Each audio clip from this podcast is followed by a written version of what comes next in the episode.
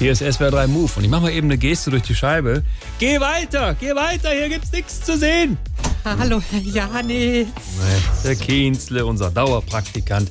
Was für keine Freude, dich zu sehen. Weißt du, welches Wissen wir heute testen? Hm, gar keins vielleicht. Ah, ist leider falsch. Schade. Heute ist dein Berufewissen dran. Mein Berufe wissen, das klingt super spannend und so, aber leider ist das ja hier, wie du eben weißt, eine Radiosendung und da können wir halt nicht. Und schon geht's los.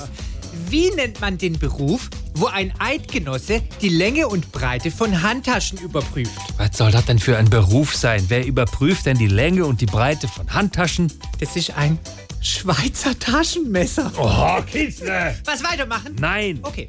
Wie nennt man einen Dentisten, der ausschließlich berauscht operiert?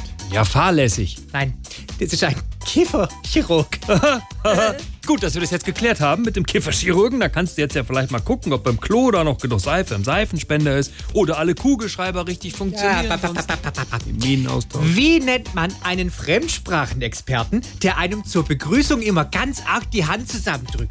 Was ist das denn jetzt schon wieder? Wie nennt man einen Fremdsprachenexperten, der einem zur Begrüßung immer ganz arg die Hand zusammendrückt? Wie? Das ist ein Dollquetscher. So, jetzt reicht's, Kienzle, und raus. Was ist denn jetzt noch? Nur noch eine Frage. Auf gar keinen Fall. Was sucht ein Dudelsackspieler, der keine Lust mehr auf seinen Beruf hat? Oh Gott, keine Ahnung. Was sucht er? Einen 9-to-5-Job.